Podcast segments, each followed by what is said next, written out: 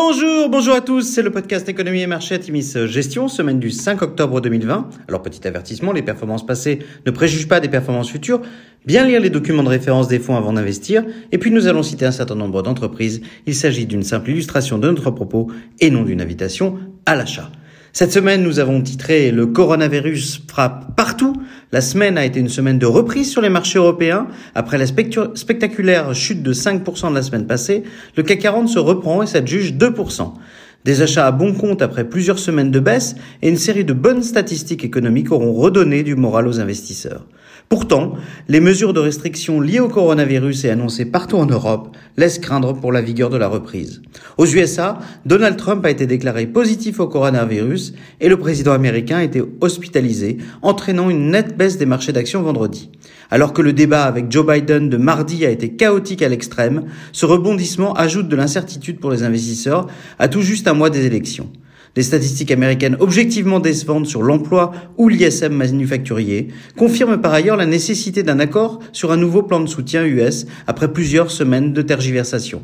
Inquiétude sur les ralentissements à venir oblige, le baril de pétrole WTI chute lourdement de 8% à 37 dollars sur la semaine. Sur la semaine, le CAC 40 progresse de 2%, le SP500 et le Nasdaq progressent tous les deux de 1,5%.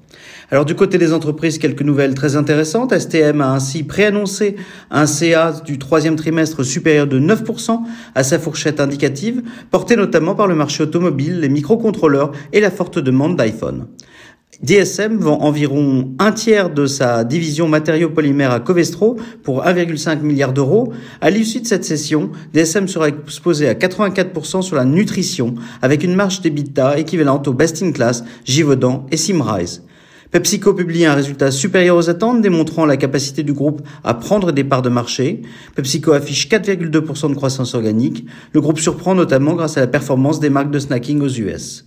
Le management de Dick Sporting Goods a déclaré jeudi qu'il comptait ouvrir six nouveaux magasins aux US, dont deux combinés avec Golf Galaxy, le golf étant un des axes de croissance les plus prometteurs actuellement. La société anticipe une demande toujours aussi soutenue pour les équipements de sport.